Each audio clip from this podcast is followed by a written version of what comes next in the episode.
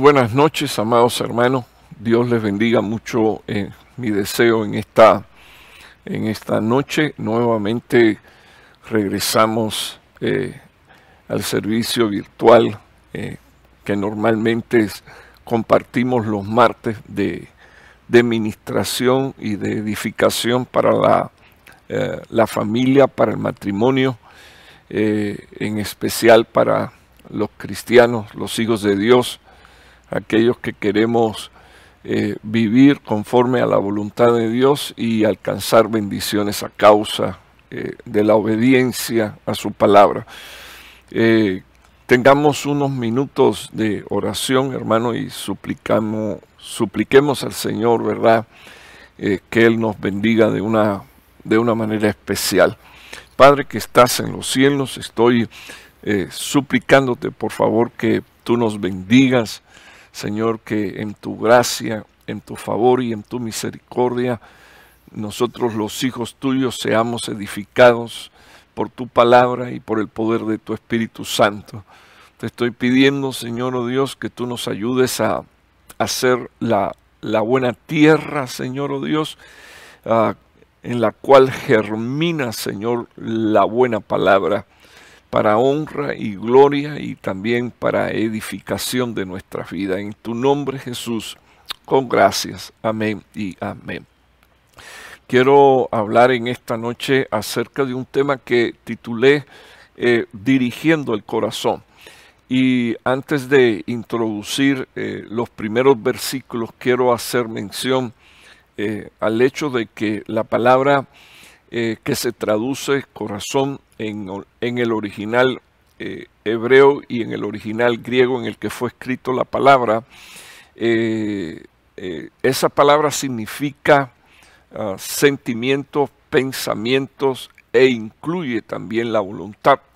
Así que cuando estoy hablando de dirigiendo el corazón, quiero hacer énfasis en esta noche que al hablar de la palabra corazón, estaré hablando de eh, los pensamientos, estaré hablando de los sentimientos y estaré hablando de la voluntad, o sea, dirigiendo estas tres cosas que en la palabra de Dios eh, se resumen en, una sola, en, una, en una sola palabra, corazón.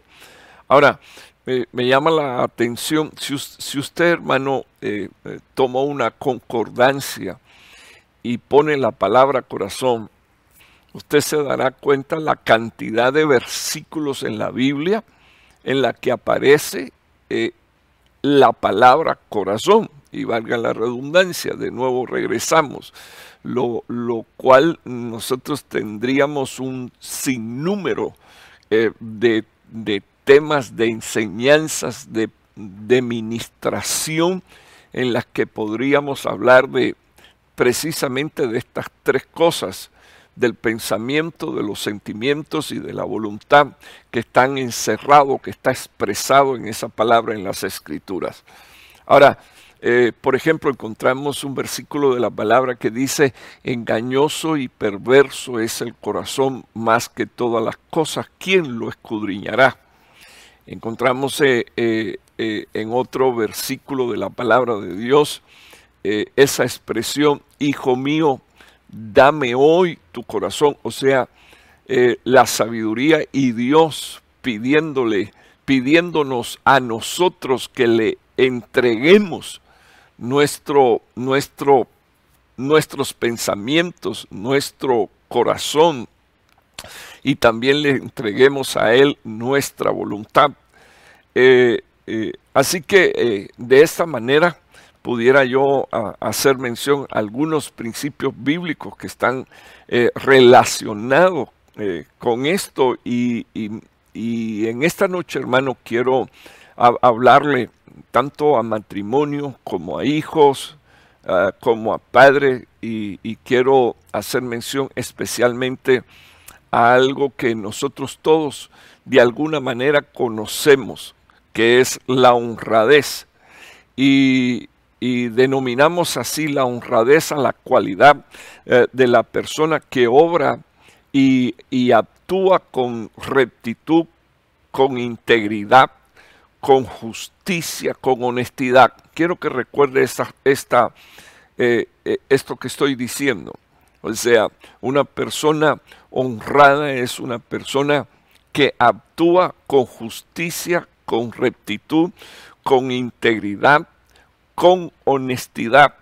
Y, esta palabra, lógicamente, se, eh, se, deriva, se deriva de la palabra honrado ah, y, la honradez eh, precisamente se basa en el respeto de una persona hacia otra persona. Eh, la honradez se basa también en la valoración que hacen eh, los, los hombres acerca de la verdad, especialmente como un valor fundamental de la vida cristiana. O sea, eh, en, en, un sentido estrictamente bíblico, una persona recta, una persona íntegra, eh, una persona honesta, una persona que practica la justicia, es una persona que tiene en alto valor ah, ah, la verdad, la verdad especialmente porque las escrituras eh, nos habla de que el padre de la mentira es Satanás. Así que una persona, un hijo de Dios, que no valore eh, eh, y tenga en alta estima la verdad, pues eh, será una persona que le costará trabajo ser íntegro, recto, justo y honesto. Si leemos en las escrituras, descubrimos también, por ejemplo, que el Señor Jesucristo dijo, y conoceréis la verdad, y la verdad os hará verdaderamente libre. O sea que cuando estamos hablando de la verdad, no solo estamos hablando, hermano, de una persona, eh, porque todos sabemos que Jesús es la verdad. Él dijo, yo soy el camino, la verdad y la vida, sino que también estamos hablando de las verdades que tiene la verdad, o sea, las verdades que tiene Cristo. Así que eh, en el sentido, en este sentido, una, una persona es honrada, es justa, es íntegra eh, cuando se rige por valores espirituales. Estoy hablando ah, ah, bíblicamente cuando eh, rige su vida ah, por aquellos valores espirituales y morales que están descritos en la palabra de Dios. Eh, una persona íntegra es aquella que ama, respeta, y, obedece las normas de santidad establecidas por Dios. Alguien que es consecuente con esto, es decir, eh, que tanto en su forma de obrar como, como, como en su pensamiento eh, se comporta de manera justa. Eh, es una persona que primeramente es íntegra delante de Dios y luego después también tiene un testimonio de integridad, de justicia, eh, de, de, rectitud, de honestidad delante de los hombres. Y siempre que digo esto, yo creo que es prudente, ¿verdad? Eh, que nosotros descartemos de nuestra mente eh, la posibilidad de decir, a mí no me importa lo que piensen los hombres de mí, porque en esencia, hermano, la palabra del Señor dice que nosotros caminamos rodeados de una nube de testigos, los testigos visibles y los testigos invisibles. Ellos están mirando nuestra manera de comportarnos. De hecho, Jesús observó la manera de comportarse eh, de aquellos judíos que formaban parte de una secta que se llamaba la secta de los fariseos en Israel y todos conocemos las descripciones bíblicas eh, que aparecen acerca de esta secta. El Señor Jesús los llamó sepulcros ah, blanqueados. El Señor Jesús básicamente dijo que su proceder era un proceder hipócrita e inclusive habló de que en ellos había una levadura altamente contaminante de la cual todos los hijos de Dios tendríamos que guardarnos. Entonces hoy quiero hablar eh, de este tema, dirigiendo el corazón, sobre todo pensando en el hecho mm, de los, ah, del primer versículo que mencioné. Y, yo he encontrado a muchas personas, bueno, el primer versículo que mencioné fue este, engañoso y perverso es el corazón más que todas las cosas y quién lo escudriñará. Entonces, eh, pienso eh, a la luz de la palabra de Dios que quizás hay hijos de Dios que no saben que el corazón se puede dirigir. Y yo quiero eh, recordarle que estoy hablando de pensamientos, sentimientos y voluntad. O sea, sí se puede dirigir, uh, sí, se pueden, se puede llevar el corazón en una dirección de manera que esto produzca en nosotros aptitudes de justicia, ah, de honradez, de honestidad, de integridad. Entonces aquí tiene usted eh, eh, el, primer versículo ah, en su pantalla, eh, Eclesiastés 7, 25, y quiero llamarle la atención de lo que dijo aquel hombre sabio, que dice la Biblia que como él no hubo otro sabio sobre la faz de la tierra. Sabemos que Salomón escribió Eclesiastés, Proverbio y el libro de Cantares. Eclesiastés es, es la iglesia eh, del atrio, eh, Proverbio es la iglesia eh, del lugar santo, ah, Cantares es la iglesia del lugar santísimo, o sea, es la misma iglesia pero en un progreso, yendo desde el lugar atrio hasta el lugar santísimo eh, atravesando el lugar santo. Entonces, cuando usted lee en Eclesiastés 7:25, la palabra del Señor dice, dirigí mi corazón. Y quiero llamarle la atención de nuevo, dirigí mi corazón, dirigí los sentimientos, la voluntad e incluso el intelecto. Y quiero que usted vea estas tres cosas que dicen las escrituras, hacia dónde las dirigió. Número uno, dice, ah, eh, dirigí mi corazón a conocer. Número dos, a investigar. Y número tres, a buscar. Y, quiero hacer sobresaltar para los que me están escuchando eh, que ninguna de las tres palabras en el original hebreo son idénticas. Así que lo que se tradujo aquí eh, fue un progreso de hacia dónde tiene que ir a nuestro corazón, hacia dónde tienen que ir nuestros pensamientos, nuestros sentimientos y nuestra voluntad. Dirigí mi corazón a conocer, a investigar y a buscar. Y esa palabra buscar finalmente eh, significa consultar, ah, demandar, inquirir, interceder, investigar. Y dice la Biblia que dirigió su corazón hacia estas tres cosas, conocer, investigar y a buscar la sabiduría y la razón. Quiero detenerme un minuto con usted aquí para explicar eh, no la sabiduría, porque sabemos que la sabiduría ah, primeramente es Cristo y luego después eh, entender, bendito el nombre del Señor, que la sabiduría que viene del cielo, según la palabra de Dios, es una sabiduría que está llena de paz, ah, eh, de paciencia, es una sabiduría benigna y misericordiosa.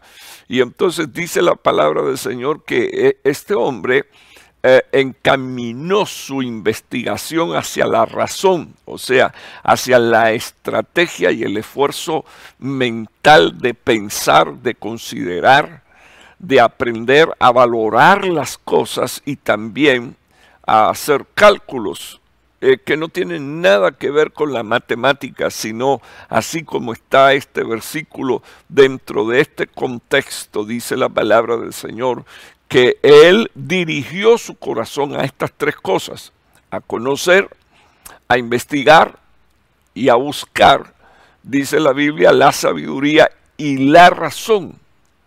Pero la segunda parte de este versículo dice, y a reconocer la maldad que hay en la insensatez y también la necedad que tiene la locura.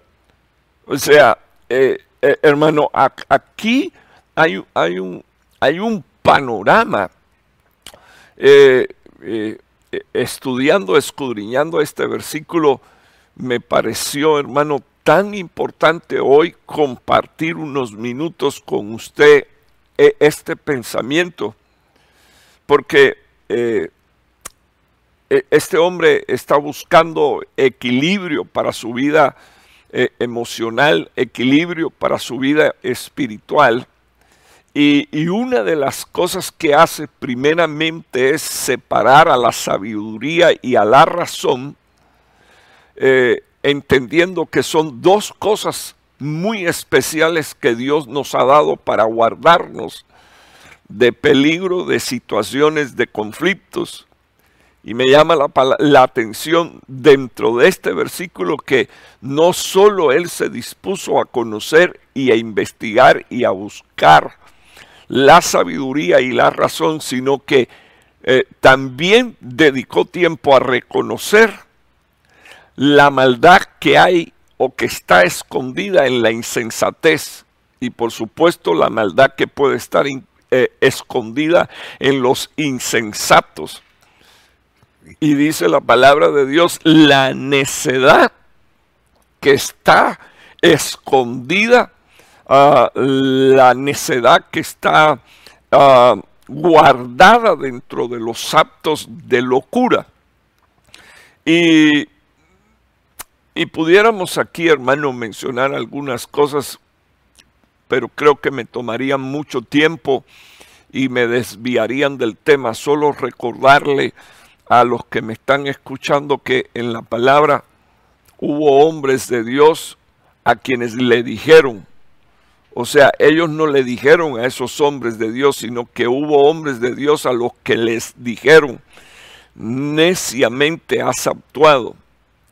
a eh, mujeres y hombres a los que le dijeron, eh, locamente has hablado. O sea que la palabra del Señor dice que en un acto de locura se esconde una necedad. O sea, ah, ah, tremendo porque, porque eh, es, estas, estas cosas se alojan en el corazón y terminan no solo dañando, hermano, la vida de, un hijo de Dios, sino que puede terminar dañando a, una familia, a un matrimonio, a hijos.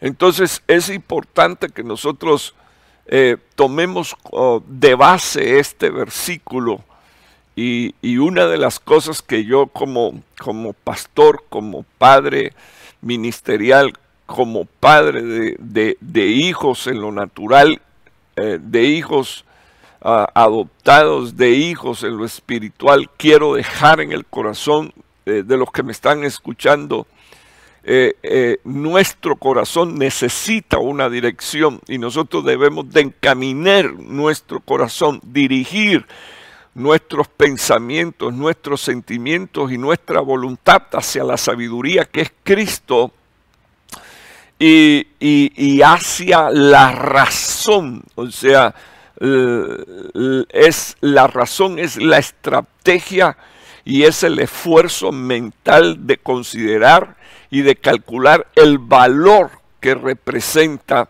tener primeramente a Cristo en el corazón y también el regalo que Dios nos ha hecho de bendición tan grande a través de nuestras esposas, ah, de nuestros esposos, de nuestros hijos al regalarnos una familia. Y luego dentro de ese poder de sabiduría y de razonamiento, que nosotros lleguemos a reconocer que, que la insensatez tiene una maldad. O sea, que cuando alguien dentro de la familia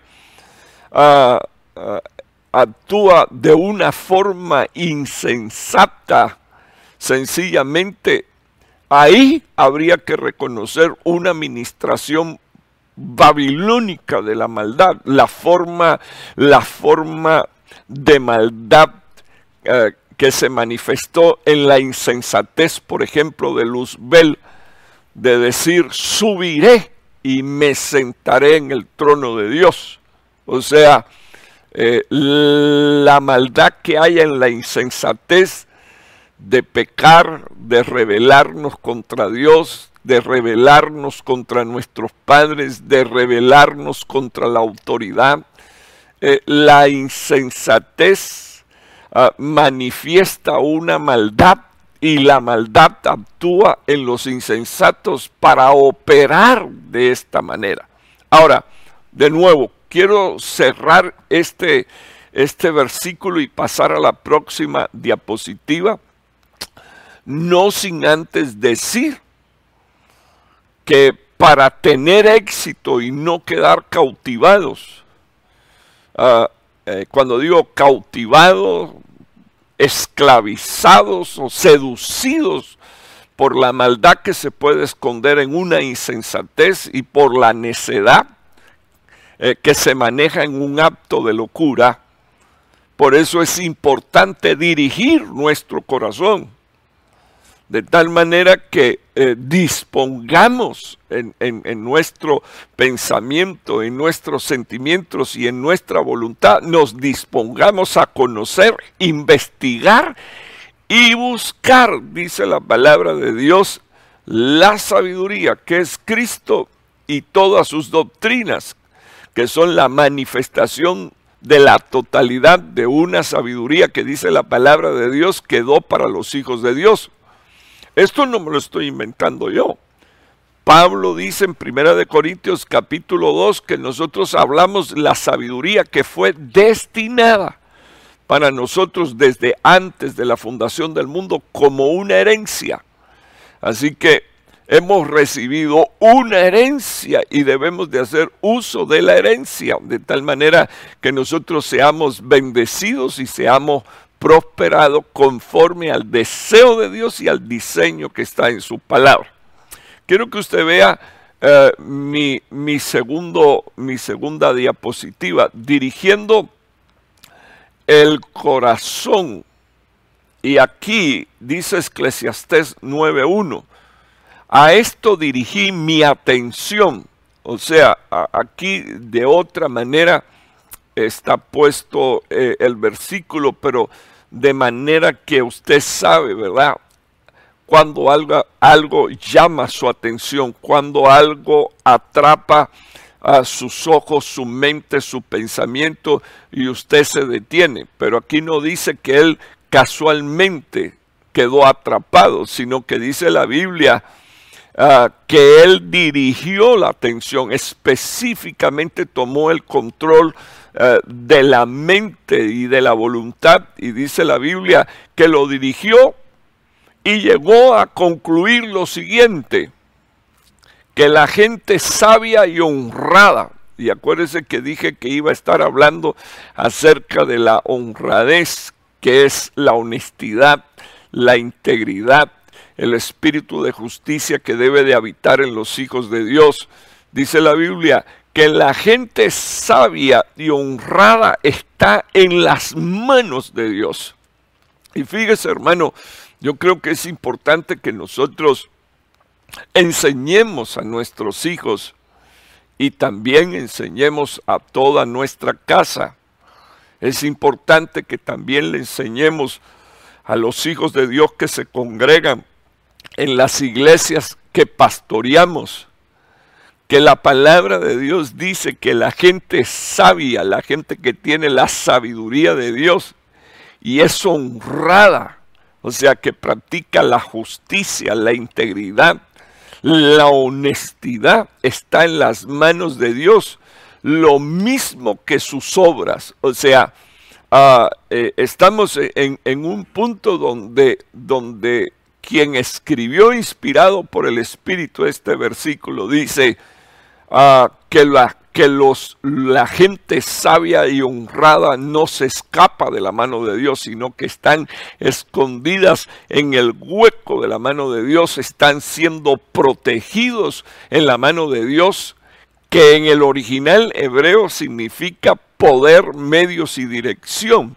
O sea, alguien con sabiduría de Dios es alguien que está directamente conectado a la honradez, a la honestidad, a la integridad y a la justicia. Por supuesto, un hombre con este espíritu, una mujer con esta clase de ministración, es alguien que desecha de su corazón la mentira y la rebelión.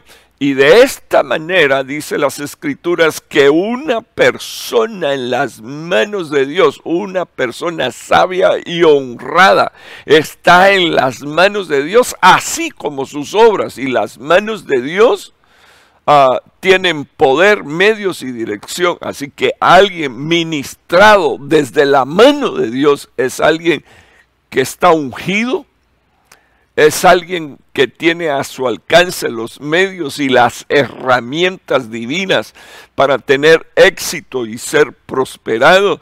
Es alguien que sin duda tiene dirección y no, y no es eh, ni seducido, ni trastornado, ni equivocado en el camino hacia donde va.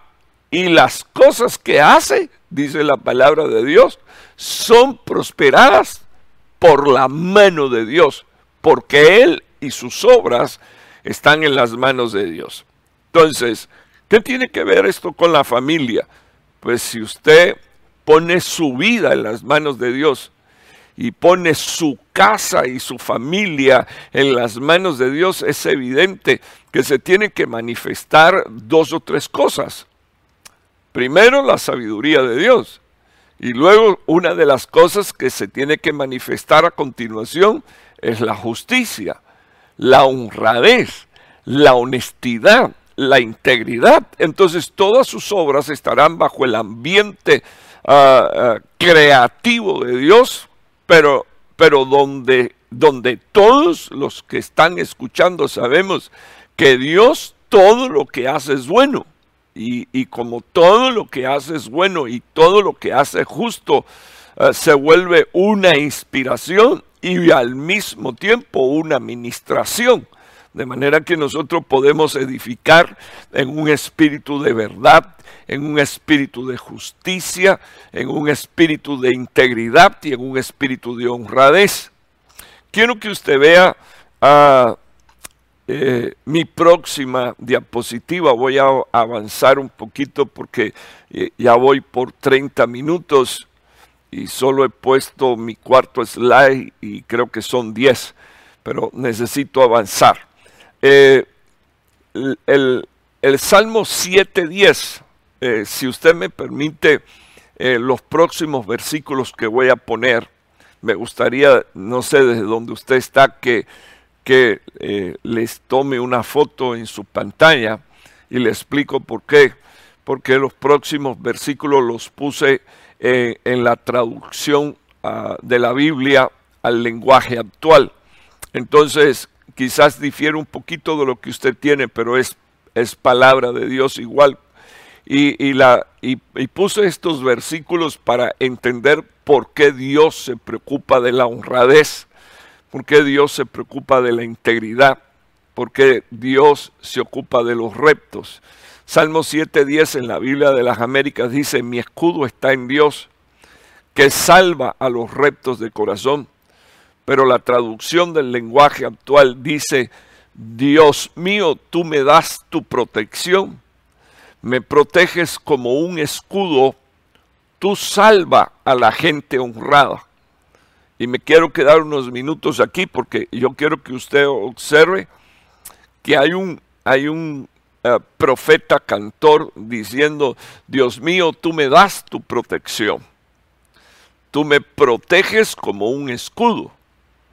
Tú salvas a la gente honrada. O sea que una de las cosas que hace el Señor es salvar a los rectos, a los íntegros, a los que practican la justicia, a los que son honestos, a los que son íntegros, a los que son, como dice la Biblia, gente honrada.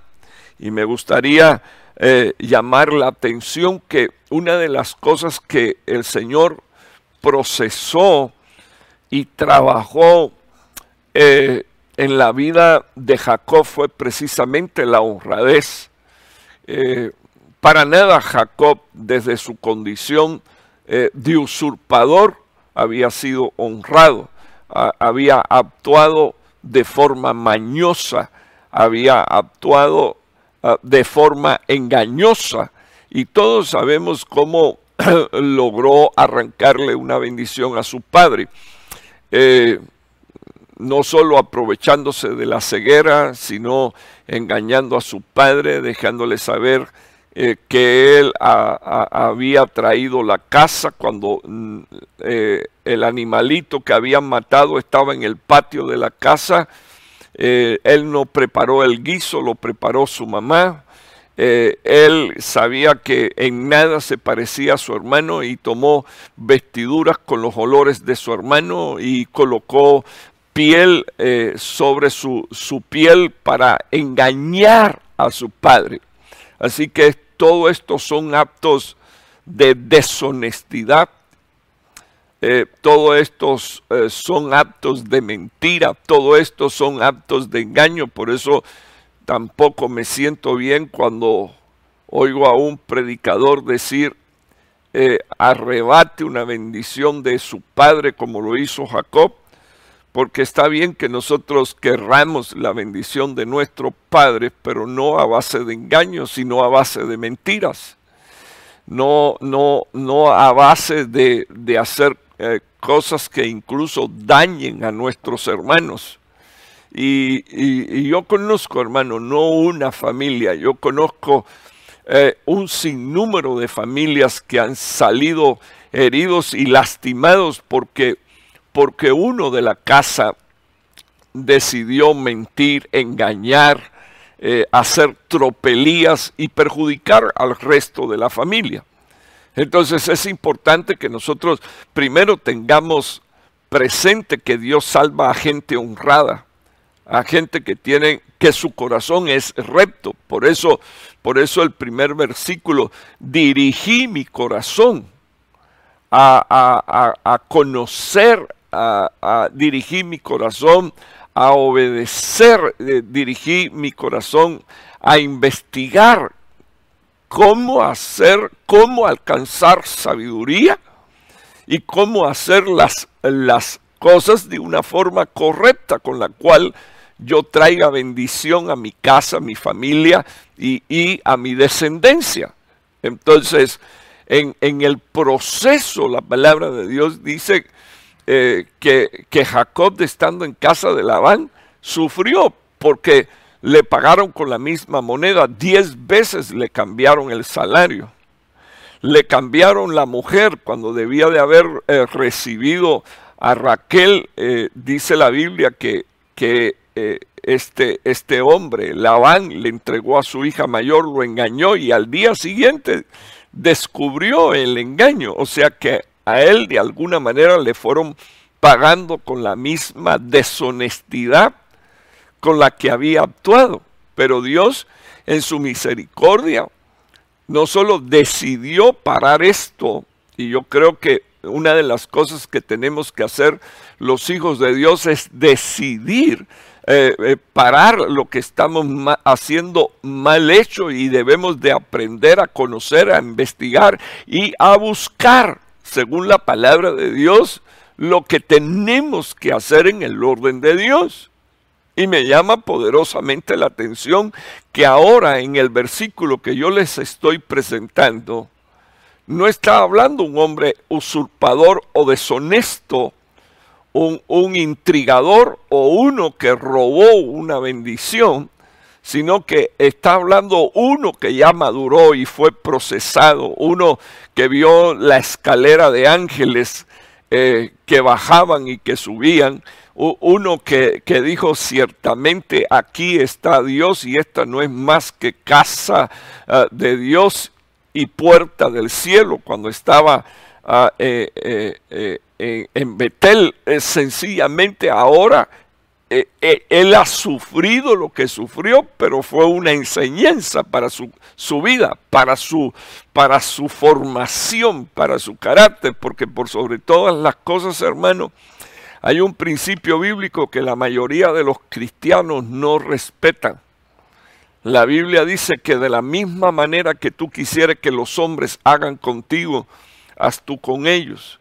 Y entonces tenemos aquí a, este, a este Jacob diciéndole a Labán en Génesis 30, 33, ah, mi honradez responderá por mí.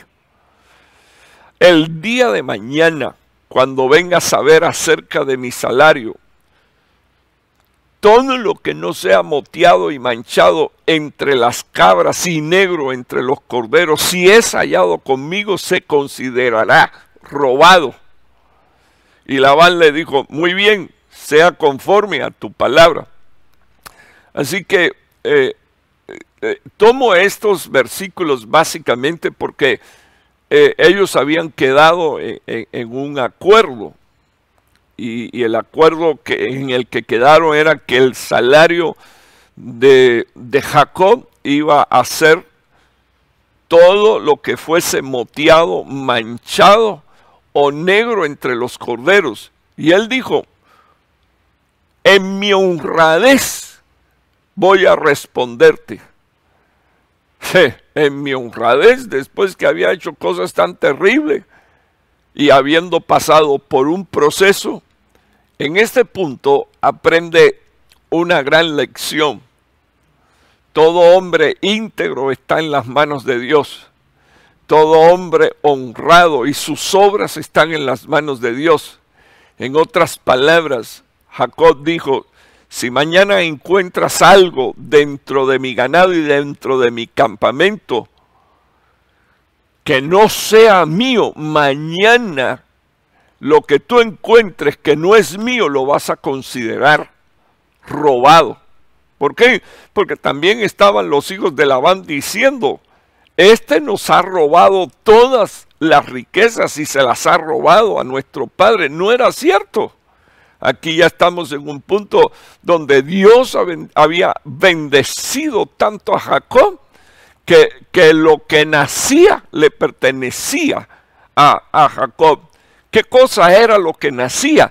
Lo que venían a los abrevaderos, aquello que tenía la vara con las muescas, aquello que tenía la doctrina, la palabra, lo que, lo que Jacob enseñaba, ministraba, eso era lo que se reproducía para bendición. Y estoy tomando la aplicación espiritual para decir que todo hombre justo, íntegro, recto, que muestra la vara, tiene derecho a recibir, según la palabra de Dios, la bendición y la prosperidad. Y todo lo que nace después de eso, nace conforme a la palabra y conforme al propósito de Dios. De tal manera que Labán tuvo que decir, tal como dice, sea conforme a tu palabra y así se va a cumplir. Así que hubo un momento donde, donde Jacob pudo deshacerse de la genética mentirosa y usurpadora que traía. Y con solvencia pudo decir, mi honradez responderá por mí mañana. Mi honradez, imagínese usted, hermano. Este hombre le dijo, si, si uno de tus animales se moría o se lo comía un animal, yo lo pagaba. O sea, eh, así llevó, así llevó Dios en un proceso a Jacob. Y por eso Dios también lo bendijo. Quiero que usted vea mi próximo versículo. Salmo 10, eh, perdón, Salmos 11.7 dice la Biblia en la traducción eh, textual eh, de la Biblia, Dios es justo de verdad y ama la justicia. Por eso la gente honrada habrá de verlo cara a cara. O sea, eh, estoy poniendo aquí, hermano, hacia dónde tienes que dirigir tu corazón. Y dije que una de las cosas hacia donde tenemos que dirigir nuestro corazón es hacia la honestidad y, hacia la integridad, hacia la justicia, hacia la honradez. Y entonces le estoy mostrando los beneficios. Le estoy mostrando los beneficios incluso de ser un ejemplo para nuestros hijos, porque nuestros hijos van a ser prosperados en estos principios. Ah, así que dice la Biblia, la gente honrada habrá de verlo cara a cara. Y, y tengo que hablar un minuto, tengo que hablar un minuto de Moisés. No porque Dios dijo que a él le hablaría siempre cara a cara, sino porque Moisés fue enseñado igualmente a ser honrado. Eh, todos sabemos cuando escapó de Egipto que fue a dar a la casa de su suegro. Y, y yo no sé a cuántos le ha tocado en algún momento tener que vivir con sus suegros. Pero si un suegro te recibe, es tu padre. Y una de las cosas que yo veo eh, a la luz de la palabra de Dios es esta, eh, que Moisés, Moisés salió del palacio de Faraón para vivir al lado de su suegro, que sencillamente era un pastor de ovejas. Así que yo me quiero quedar con usted aquí unos minutos solo pensando eh, y quizás hasta hablando de forma hipotética, pero de una forma entendible, porque la Biblia dice en el libro de Hebreos capítulo 11 que él renunció a las riquezas de Egipto que renunció a llamarse hijo de la hija de Faraón, que, renunció a todas sus comodidades. Entonces es como el que llega ahora a, la casa eh, de su suegro y, quiere ser el general de la casa de su suegro, porque salió de un palacio. Eh, eso es como la, mujer que sale de su casa, que es la nena mimada de, toda la familia y va a vivir con sus suegros y entonces quiere que los suegros la sirvan a ella porque ella toda la vida, la vida fue, fue la reina de la casa. E, eso era lo que era Moisés. El, el niño lindo de la casa de Egipto porque era el hijo de la hija. Y no estoy hablando de forma hipotética, solo le estoy contando cómo son las cosas. Moisés se tuvo que acostumbrar a, esa, a, esa nueva, a ese nuevo estilo de vida. Ruth, hermano, era la niña linda de su casa y, decidió seguir a Noemí. Y, y, hermano, dice la palabra de Dios que lo que Ruth hizo fue trabajar para su suegra para comer ella y comer su suegra. Y no tuvo en, su corazón otra cosa más que servir a su suegra, pero no como suegra, sino como madre. La cuidó, la protegió, la alimentó.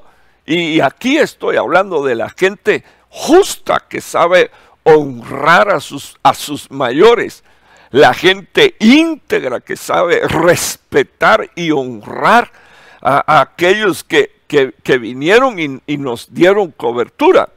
El que le está hablando vivió eh, por dos años en casa de, de, mi padre de ley hasta que Dios me abrió una puerta y, y salí, bendito el nombre del Señor y puedo decir que nunca ah, di un disgusto y que serví a los que me recibieron como lo que son mis padres.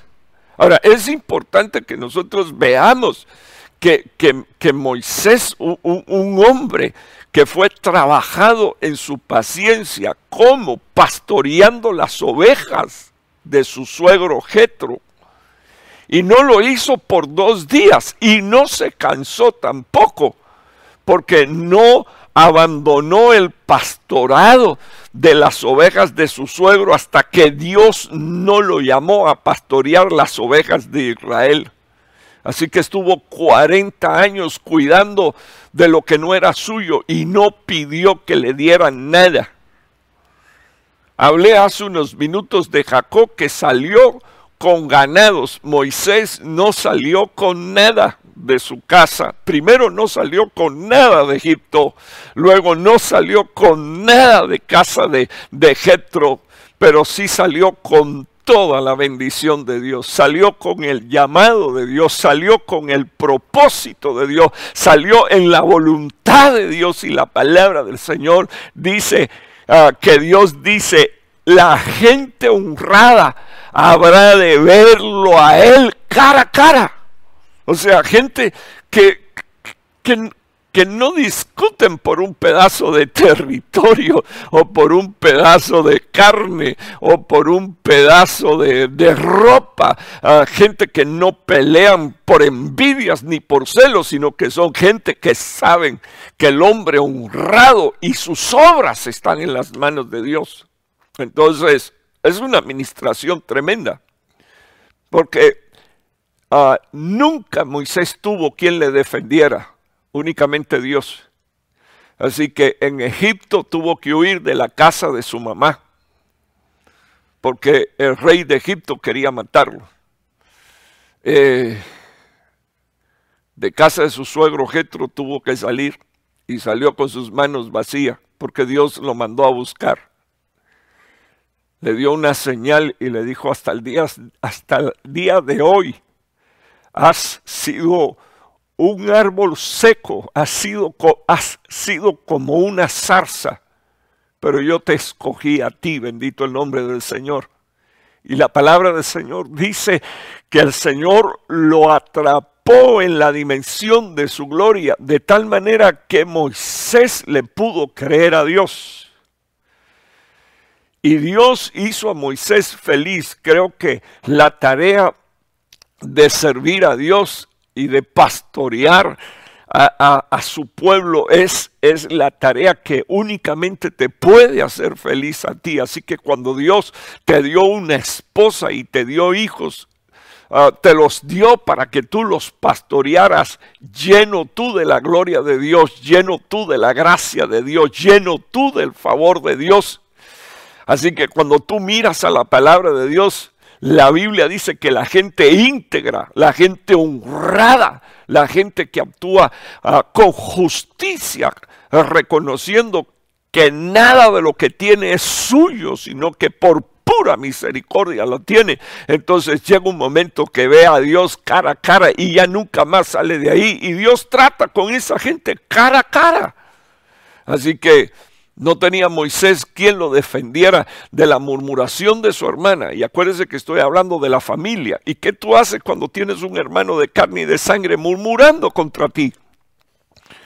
¿Qué haces cuando tienes a un hermano de tu carne y de tu sangre que se quiere quedar con lo que es tuyo?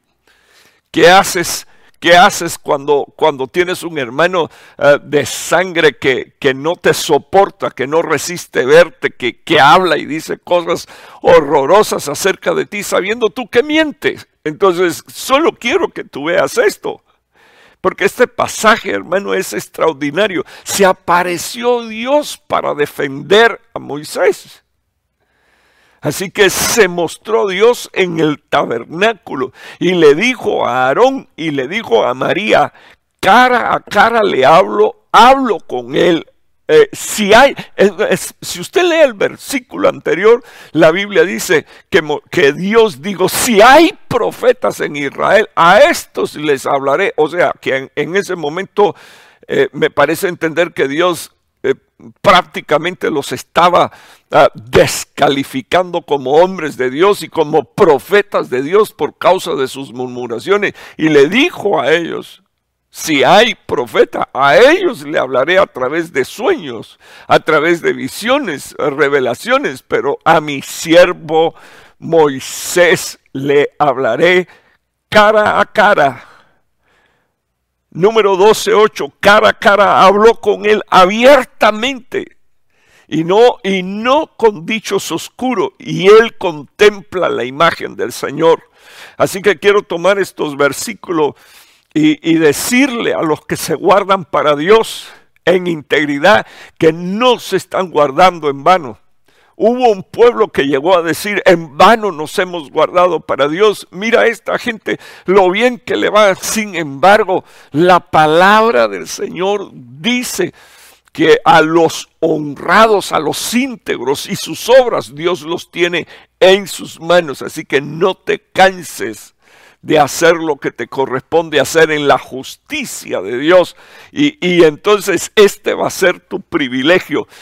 Cara a cara, constantemente estarás hablando con Dios abiertamente y no en dichos oscuros o en términos oscuros vas a contemplar la imagen del Señor, vas a ver el rostro del Señor Jesús, como dice la palabra de Dios, y vas, a, ir siendo transformado de gloria en gloria, como en la misma imagen de Cristo por el Espíritu de Dios, dice la palabra, bendito el nombre del Señor. Y entonces quiero que tú veas ah, la pregunta que hizo el Señor. ¿Por qué pues no teméis hablar contra mi siervo contra Moisés. Y dice la Biblia, y se encendió la ira del Señor contra ellos y, el Señor se fue. Pero dice la Biblia que cuando el Señor se apartó, sacó su gloria de aquel lugar, aquella mujer, Miriam, la profeta, en medio del pueblo de Dios, quedó cubierta de lepra desde la cabeza hasta la planta de los pies. No, no quiero ponerme a explicar esto porque creo haberlo explicado ya en dos ocasiones, lo que esto representa y el tiempo que estuvo en el desierto, que fueron siete días. Pero quiero llamarte la atención eh, que gente honrada e íntegra ven a Dios cara a cara. Y creo que es importante que nosotros sepamos cuidar nuestra casa y nuestra familia como las ovejas que Dios nos ha dado para presentarlas de regreso a la patria celestial. Quiero que usted vea y observe eh, mi próxima diapositiva. Ya estoy por, por terminar. Ah, dice la Biblia, ni antes cuando era joven, ni ahora que ya soy viejo, he visto jamás gente honrada viviendo en la miseria, ni tampoco que sus hijos anden pidiendo pan. Déjenme explicar un poquitico este versículo, porque creo que es importante que nosotros sepamos o entendamos que primero la miseria es espiritual, donde está alojado la pobreza es en la mente. La palabra de Dios dice que fuimos enriquecidos por Dios en todo y por todo. Así que ah, esto es algo que quiero dejar eh, de base y con lo que estuve ministrando el domingo pasado. Pero aquí tenemos un, un versículo bíblico que dice que la gente honrada, la gente íntegra, la gente que practica la justicia jamás ha vivido en la miseria. La miseria más grande es precisamente esa.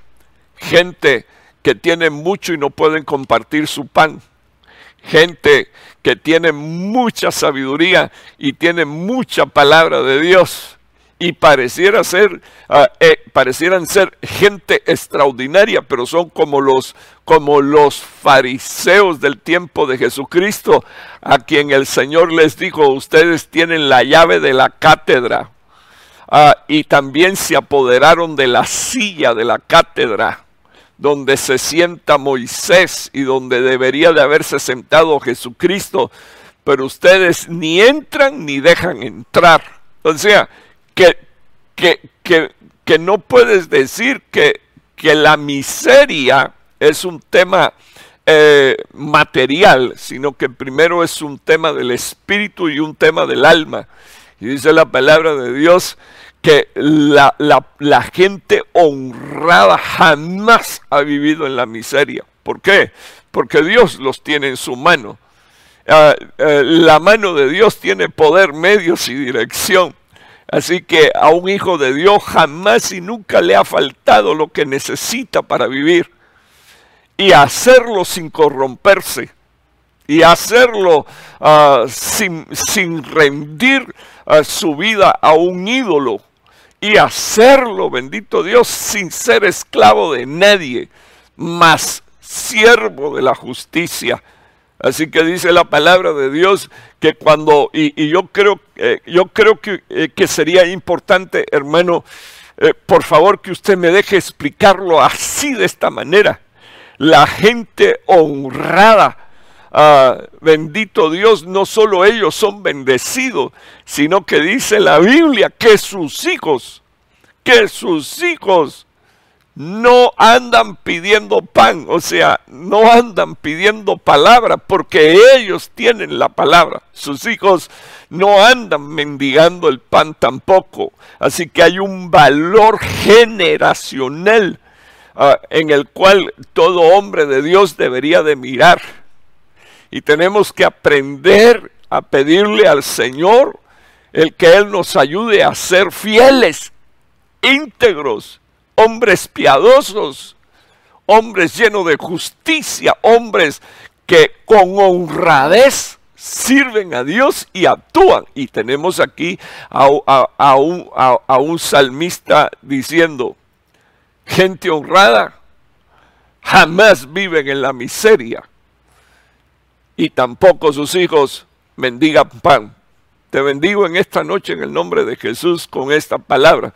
Ah, me gustaría que, usted mirara eh, este versículo. Eh, eh, estoy, hermano, por terminar en, en cinco minutos. Dios no soporta a los malvados, pero es amigo de la gente honrada. O sea, el valor de la honestidad y de la honradez, dice esta versión bíblica, Dios no soporta a los malvados, pero es amigo de la gente honrada. Amigo, yo no sé cuántos me están escuchando y cuántos reciben esta palabra, pero, pero las veces que el enemigo quisiera que, que nosotros actuáramos de forma deshonrada, Inclusive aún con el ministerio, Pablo dijo, nosotros no somos de los que medramos el Evangelio, o sea, nosotros no somos de los que diluimos el Evangelio o le quitamos ah, letras al Evangelio para hacerlo más suave Ah, más asequible a los que no quieren dejar de pecar. No, no, no, no, no, no, no, no, no. No se, no se trata, hermano, bendito el nombre del Señor, de ser tolerante. El camino de la tolerancia es peligrosísimo porque lleva a la corrupción. Llega, lleva a la impiedad, es un acto de necedad, es un acto de estupidez. Cuando usted mira este versículo, la Biblia dice, Dios no soporta soporta a los malvados, a los que actúan con maldad. No los soporta, no los resiste, hermano. Y, algunos se preguntarán, bueno, ¿y por qué les va tan bien? Ah, porque ellos están reservados, dice la Biblia, para el día de juicio. Usted no. Usted está reservado, bendito Dios, para, para una bendición que es eh, vida eterna en Cristo Jesús, Señor nuestro. Entonces me gustaría que usted mirara el próximo versículo, Proverbios 11.9, los chismes de los malvados, así que todo chismoso es un malvado. No se olvide de esto, por favor. Pídele a Dios que guarde su lengüita y su boquita. Acuérdese que su lengua es su frontera, lo que usted habla, hasta donde llega eh, sus palabras, esa es la frontera. Entonces, no su lengua, las palabras que hablan su lengua son la frontera. Y déjenme explicarle algo, todo lo que nosotros hablamos y decimos es escuchado incluso hasta por Dios. Entonces me gustaría que usted entendiera eh, que, la palabra del, del Señor dice, los chismes de los malvados destruyen a sus semejantes, pero la gente honrada salva la sabiduría. O sea, la gente honrada y honesta, bendito Dios, la gente íntegra no solo es salvada ella, sino que salva la sabiduría, salva el testimonio de Cristo. Y esto es lo que debería de hacer todo hijo de Dios en su hogar, en medio de su casa, en medio de su familia. Por favor, cuando usted tenga algo que dilucionar, de eh, solucionar o dilucidar con su cónyuge, con sus, con sus hijos, pues no vaya a conversarlo con gente que no forman parte del problema. Porque si alguien no forma parte del problema, tampoco forma parte de la solución. Así que lo dejo aquí eh, eh, con estos dos versículos y finalmente le muestro el último ya que el tiempo avanzó y avanzó rápidamente. Isaías 60, 21. En Jerusalén solo vivirá la gente honrada. Yo espero que usted entienda este pasaje, porque por encima de nuestra casa, de nuestro hogar y de nuestra familia, aquí hay un versículo que dice que en la Jerusalén solo vivirá gente honrada y ellos serán los dueños del país. Ahora, somos hijos de Dios. Vamos a, vamos a hablar así como hijos de Dios. Nuestra aspiración es llegar a la Jerusalén celestial. Y, aquí esta Jerusalén de la que se está hablando, eh, déjeme ver si, le, si, si lo puedo hacer pensar y recapacitar. Mi padre apostólico dice que el Señor le habló y lo que el Señor le diga a él, yo lo tomo también para mí. Que el Señor le habló y le dijo que cada uno de los capítulos del libro de Isaías representaban por su orden los 60 libros de la Biblia. Si nosotros estamos en el capítulo número 60, entonces estamos hablando ah, de Apocalipsis. En Apocalipsis, la Jerusalén celestial ah, le, ah, le llaman la plaza de Egipto a la terrenal. Y a la celestial se le llama la Jerusalén. ¿Cuál? Celestial. Entonces en el capítulo 60 no se puede estar hablando de la Jerusalén terrenal. Si así como el Señor le habló a mi Padre, y yo lo creo, yo lo recibo, el capítulo 60 hace referencia al libro de Apocalipsis, entonces esta Jerusalén es la celestial. Y entonces miren lo que dice la Biblia. En Jerusalén solo vivirá gente honrada en Jerusalén solo vivirá gente honesta, íntegra.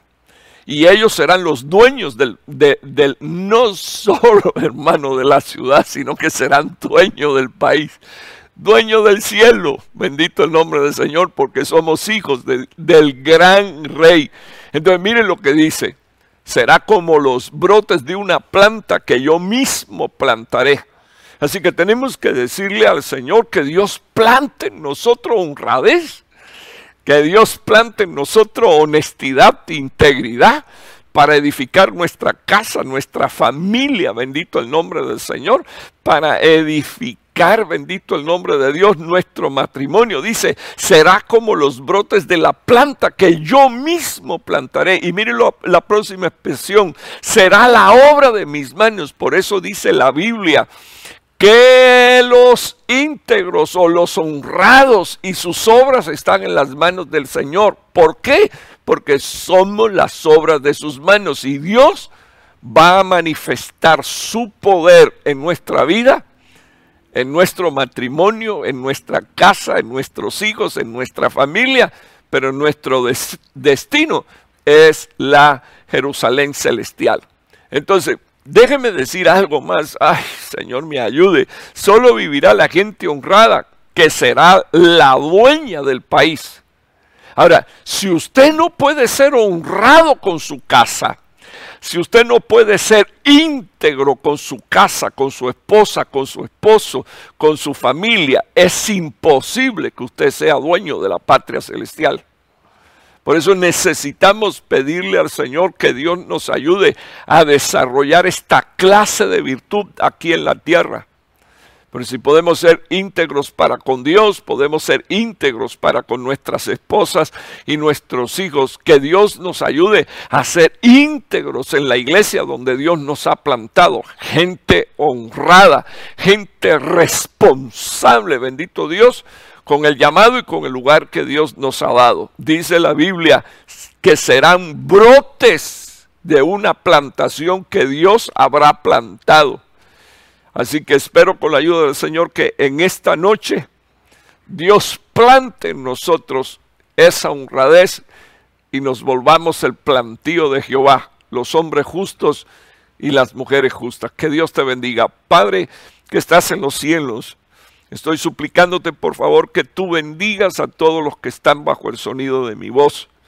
Y te pido, Padre, que ah, este espíritu de honradez se manifieste, Señor, en medio de nuestras vidas, así, Señor, como ah, pidió, Señor, oh Dios, eh, tu siervo.